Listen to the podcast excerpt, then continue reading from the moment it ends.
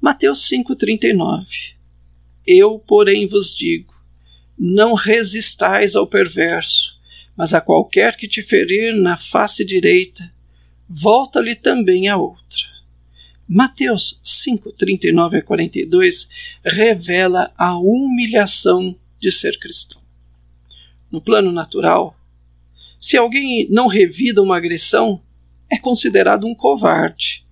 Mas, no plano espiritual, se alguém deixa de revidá-la, isso é a manifestação do Filho de Deus que habita em nós. Quando você é insultado, não só não deve ressentir-se, como deve aproveitar a situação para manifestar o Filho de Deus que há em você. Não se pode imitar a disposição de Jesus Cristo. Ou ela existe em nós, ou não existe. Para os servos de Deus, o insulto torna-se uma oportunidade para revelar a incrível doçura do Senhor Jesus Cristo em nós. O ensino do Sermão do Monte não é cumpra o seu dever, mas antes faça o que não é o seu dever. Não é nosso dever andar a segunda milha, nem apresentar a outra face, mas Jesus diz que, se somos seus discípulos e Ele habita em nós, então sempre faremos o que Ele diz. Não haverá aquela atitude em nós. Bem, eu não posso fazer mais nada. Eu tenho sido tão mal interpretado, tão mal compreendido.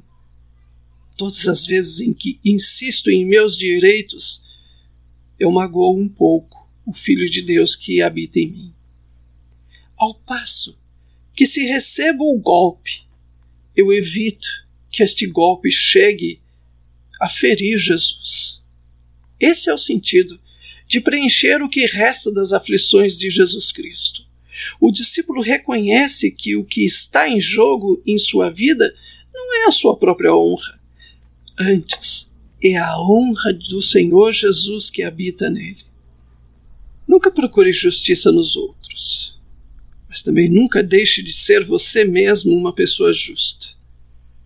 Estamos sempre buscando justiça, mas o ensinamento do Sermão do Monte é: nunca busque a justiça, mas também nunca deixe de praticá-la em nome do seu Senhor Jesus Cristo.